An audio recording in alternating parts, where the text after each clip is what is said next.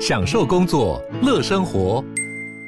就算不在办公室，也能从容应对线上会议。HP Dragonfly 透过专业的 HP Presence 设计，内建降噪及会议快速键，搭配清晰的 Bang & Olufsen 音效，增强音讯及视讯功能。HP Dragonfly 顶级商务笔电，采用 Windows 11专业版，让您在会议中享有最佳的视觉和听觉品质。迎收听远见 On Air，既国际更在地，财经大小事每周轻松聊。欢迎收听远见 On Air，各位听众朋友，大家好，我是远见总编辑李建新。哇，上次我们跟资深主编林世慧哈一起聊了元宇宙这个话题，那开启了非常多人哈对于科技新知的一个视野。所以说，很多听众朋友就不断的要求我们说啊，其实以后可以多谈一下这个话题啊。那当然就是说哈，现在在科技圈最红的话题，除了元宇宙以外，加密货币也是一个另外一个，就是哇，让我弄得非常雾煞煞的 NFT 哈。所以，我们今天又特别再把我们的资深主编林世慧请来哈，来聊聊 NFT 这个话题。世慧好，建新哥好，各位听众大家好。哇，世慧就是说哈，其实提到 NFT 哈，我个人真的是觉得非常的不飒飒。虽然你上次写过专题，我也是帮忙审稿的那一个哦，可是我说实在，我觉得我有点弄不懂这个名词到底它代表什么意义哈。那我我只知道说，最近在台湾非常热门的。几个话题，包括就是说，我们知道说歌手的黄明志，然后以及像我们知道名厨江振成，他们就发发行他们的 NFT。对、啊，你看我连话都讲不清楚了。对，发行他们的 NFT 它到底是要怎么交易？它是怎么运作？它到底是什么东西啊？其实如果我们回去看洪明志玻璃心这个东西，就是说他在呃发出这首歌的时候，他吸引了。上亿次的播放，你看那时候他的粉丝力是多强，在全球也是数一数二。所以他在那之后，他做了一系列的呃创作的动作，然后他都以 NFT 的形式去展现。那后来当然就是炒高到两千七百万新台币嘛。那我觉得其实这个是一个他的粉丝在当下对于黄明志这个人的价值，好像就拿来变现了。所以如果我们去讲话，应该是说我今天。也许某一年我们会回去跟我们的孙子讲，我是黄明志的粉丝啊，你看他是这种伟大的人。那天我参与，我去买 NFT，我自己觉得很感动。他说他要对抗世界，用他的方式，然后我都参与了。所以其实我们卖的是这个体验，只是以前这个体验你只能无价的方式讲给你孙子听，但是你现在还可以拿出你的证明，就是 NFT。哇，我我觉得是会这样讲，我好像稍微有点茅塞顿开了哈。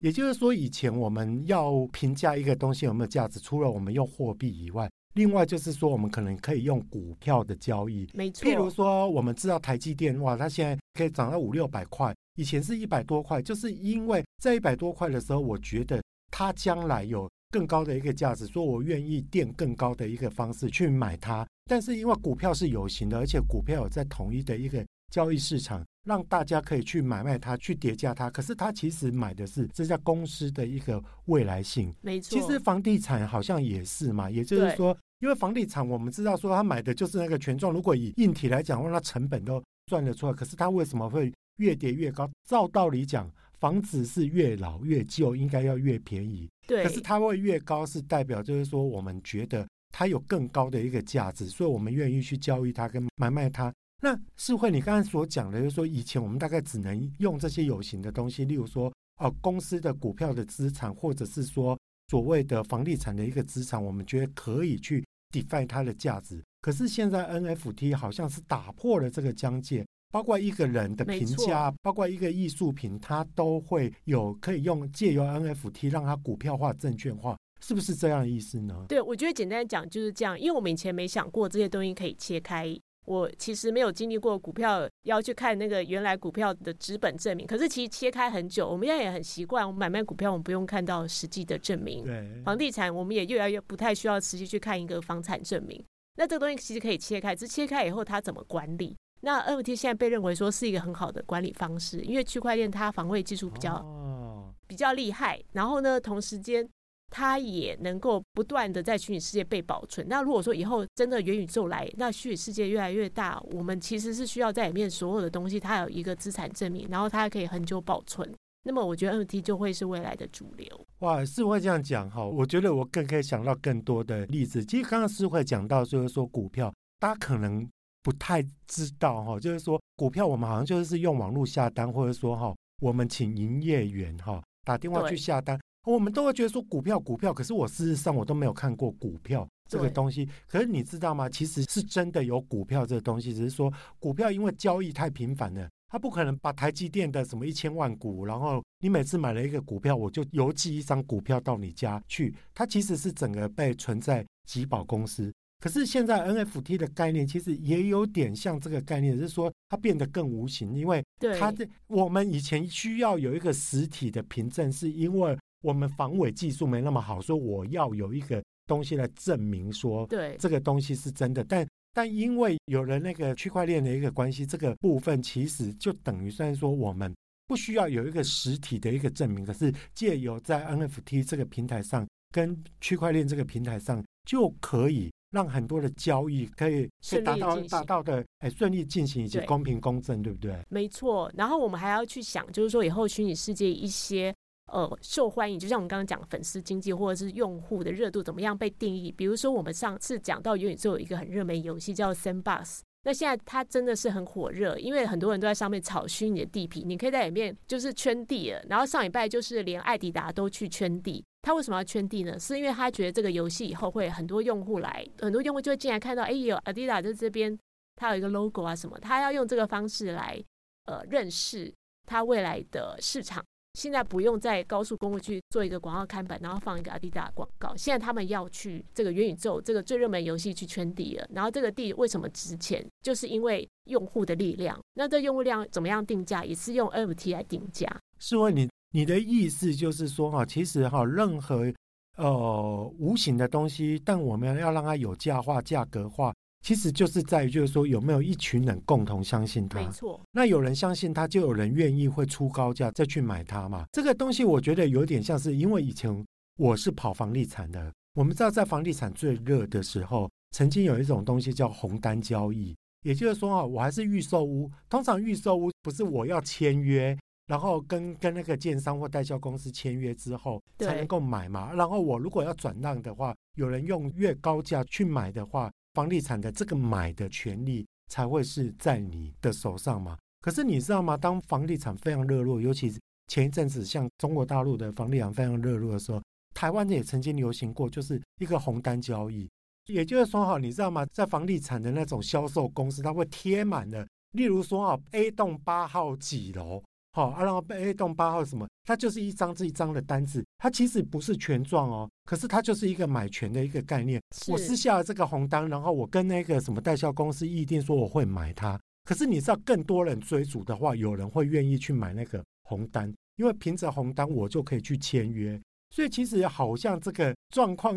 ，NFT 好像有一点就是类似像这样的一个情况，对不对？我觉得是哎、欸，这样讲好像以后豪宅也要发一个自己的 NFT，然后拥有过的人，呵 呵或者是想要拥有人，我先取得 NFT 好了，以后再真正的拥有豪宅，说不定也是一个可行的方式。这个就跟你说的艾迪达的那个圈地有点像吗？对对，但你知道吗？是会我觉得我特别无法理解的，就是说哈，我知道最近好像有一家咸酥鸡店哈。叫思源对，在在四大路啊，我非常是一个老牌的哦，我只爱记啊，因因为它的那个尤其要加蒜，真的非常的好吃哈。好了，我今天不是要探讨那个咸酥鸡哈，他也在发 NFT，他到底在发 NFT 的什么东西啊？其实他一开始他们后来受访是说，他其实是好玩，那但是他在选择一个本土的叫 Awesome 的平台，那这个平台去发 NFT，它的成本没有很高，所以他们就用一美元。盐酥鸡有卖东西，他有几样，他就是拍一个照片，然后说：“哎，我发行盐酥鸡的 NFT，可以用一美元就开始起标。然后你买到的人，他还说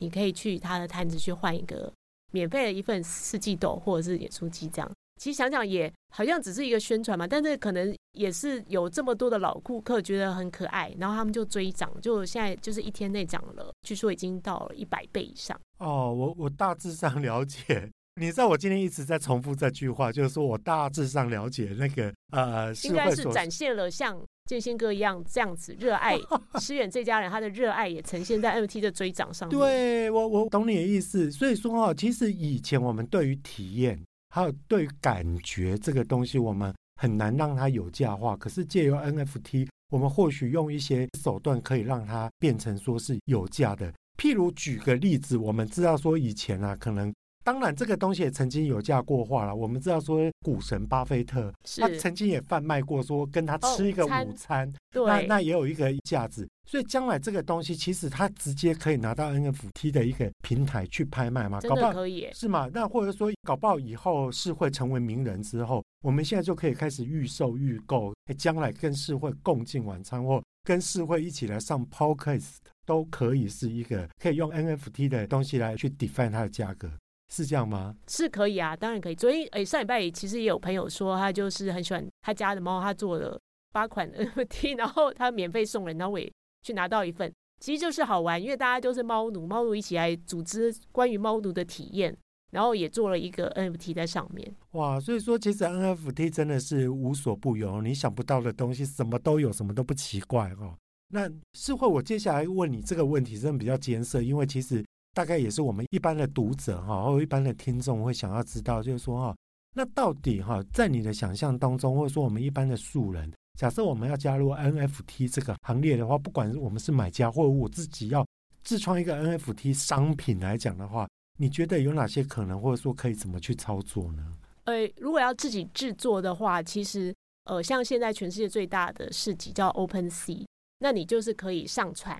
但是必须要了解，因为区块链这个东西是你做任何的动作，它是一个诶有矿工要帮你做这个验算，就是说中间有所谓的验证的过程，所以你必须要付矿工手续费，所以要依据这个平台的状况去付手续费。而且现在因为手续费很多地方是以以太币来计价，因为以太币很贵，所以你的手续费其实还蛮高的。但是我会比较建议，就是说可以在一些本土，例如说像我刚刚讲那个私人研究院，它其实是 Awesome 那。它的代币手续费是用 OS，OS 这个代币没有很贵，所以你去那边上架就比较便宜。所以其实老实说，已经开始有这些所谓这个区块链跟代币推升的那个价值已经出现。所以你老实说，他们现在是很贵，在一季之内，NFT 的经济规模就涨了七倍。其实跟那个它背后以太币涨的状况是有相关的。我们现在这样听起来，会觉得 NFT 好像是一个空中楼阁，然后是一个。遥不可及的一个事件啊！可是各位听众朋友，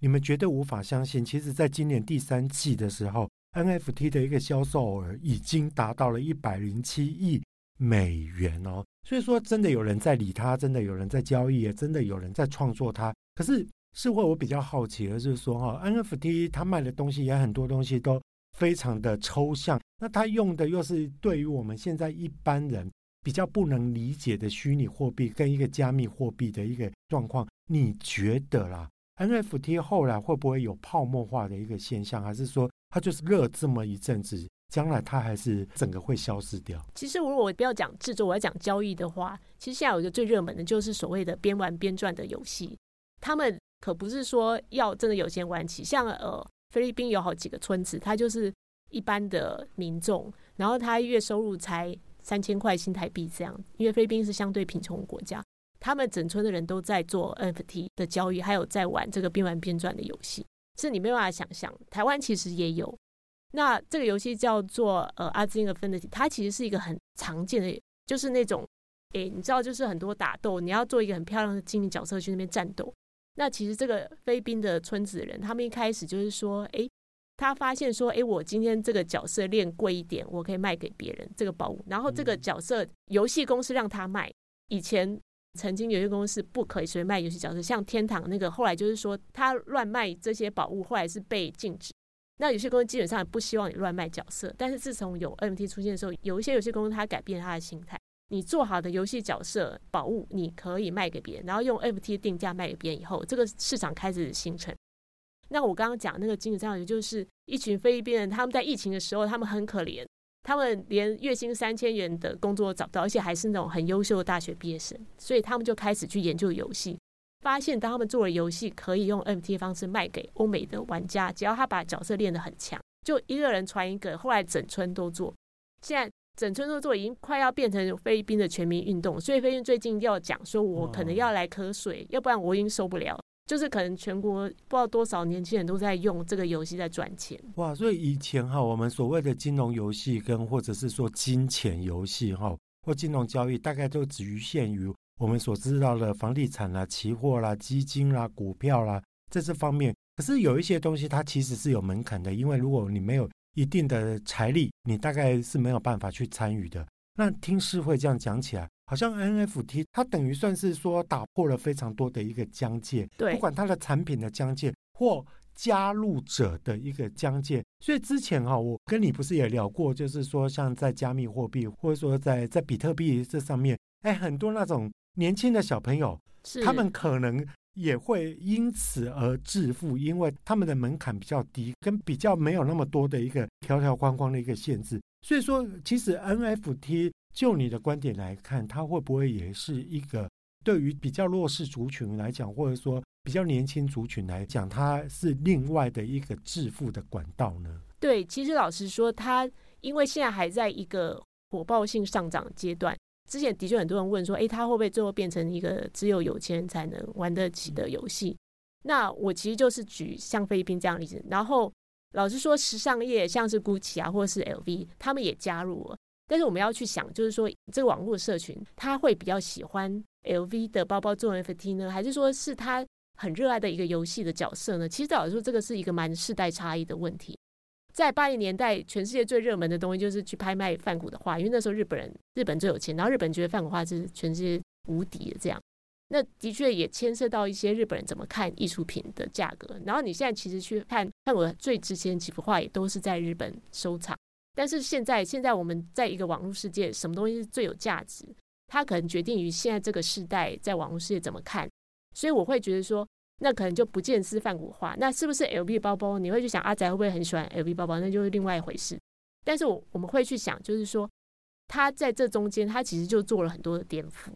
那我们要去想，在网络社群，他最爱什么？什么样的社群是他们喜欢的东西是会有不一样？那我再举一个例子，可能会是台湾一般没有进入游戏世界比较懂，就是像去年 NBA 也做了非常多 NFT。那第一个就是 LeBron James 他的灌篮片段。那其实他的快片段就是一个很简单的短片，他就灌篮。可是你去买，就是说，哎，我今天因为我很喜欢老班爵士，我买这个，我也享受那个灌篮的片段。也因为这样子，它等于是把 NBA 以前收集那个球员卡的市场整个转到 NFT，所以它的价值其实是有的。那现在就是说，呃，有一些足球俱乐部也在签这个授权。所以我们可以去想，诶，如果足球市场就比篮球跟棒球更大，足球的市场其实是最受欢迎的一种运动。你可以去思考，那它的 NFT 其实是会很有价值。哇，从上述的例子哈，我们知道就是说，其实刚刚哈很多例子都很具象化，这会让我联想到就是说，曾经有一度哈在欧洲也非常的在炒郁金香的价格。对，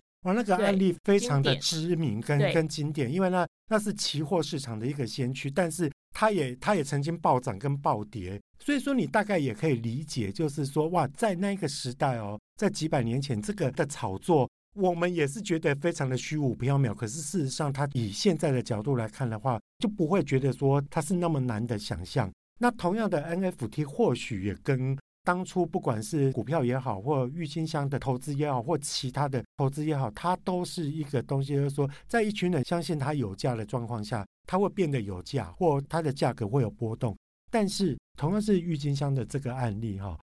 就会让我想起有一个投资老话叫“基金投资有赚有赔”。当然，当然，对。那到底哈 NFT 的风险会在于哪里呢？那是会有没有什么东西要特别提醒我们有意识要加入，就是说 NFT 投资的人可能要特别注意到它可能有哪些风险，或者说它会不会有一个暴跌的可能在？就所有的投资当然有暴涨跟暴跌可能，但是我们要第二去看，就是说，其实呃，今年 NFT 的兴起跟区块链这些虚币的心情是相关的。它很多涨其实是先涨在代币，就是先涨在例如说以太币上面。所以就是说，如果今天比特币跟以太币忽然之间暴跌，他们会不会跟着暴跌？其实当然会啊，因为他们就是以它来计价。像像例如说江志成，他现在是三块以太币起标价，然后涨到七块多的以太币。但如果说以太币的话，今天暴跌个十趴或什么，那它的价格也是暴跌啊。所以你今天要先去看，就是说虚拟货币跟它的相关。那但第二个就是说，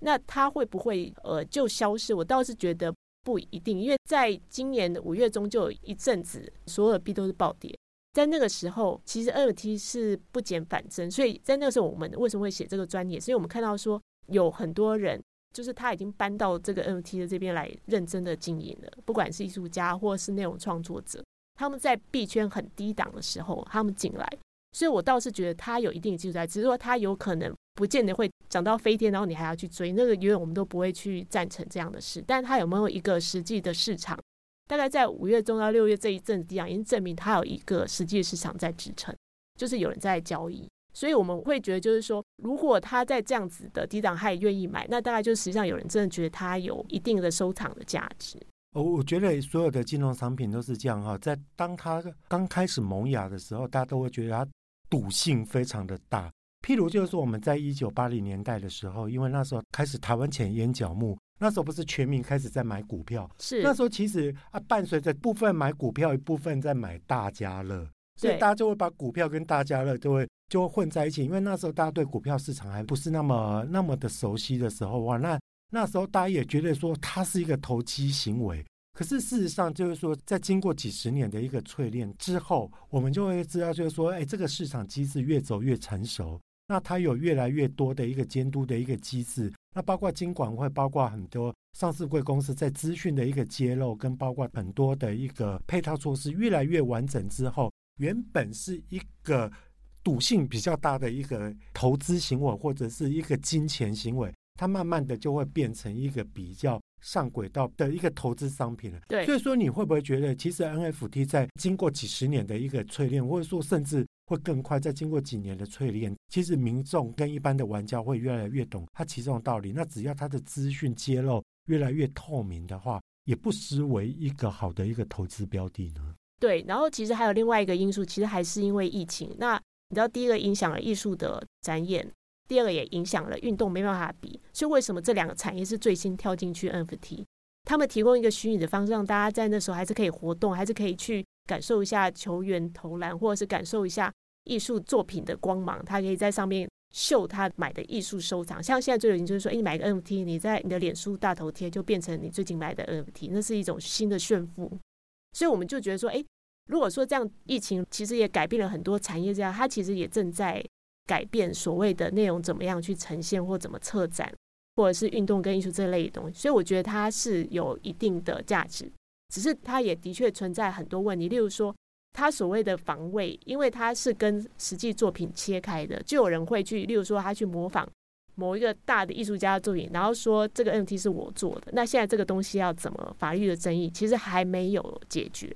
所以，他的确有很多法律上的问题是需要被理清。哇，所以其实应该整个说起来啦，整个很多我们以前在定义所谓的有价的东西，一定它要非常的实用。譬如说，它可以吃、可以玩、可以住，车子可以开。但是很多的价值，它是来自于它的精神层面。譬如刚刚世慧所讲的，我们对一个艺术商品的一个爱好，我们对于这个球员的一个表现。或者是说，我们在疫情当中，我们由于看不到这个歌手的演唱，那让我精神若有所思。可是事实上，借由 NFT，我们可以重现它的一个价值。这个东西就有点跟我们小时候，我记得我小时候还帮我，呃，不是是我小时候，我年少的时候，呃，我跟我太太没有结婚的时候，因为我太太是郭富城迷嘛，他曾经就是说，我还帮他去拍过那个郭富城的签名照。相信以前签名照大概你只能拿来自爽，就说我终于要到个签名照。可是将来这种签名照，它或许可以成为一个有价的一个商品，因为一群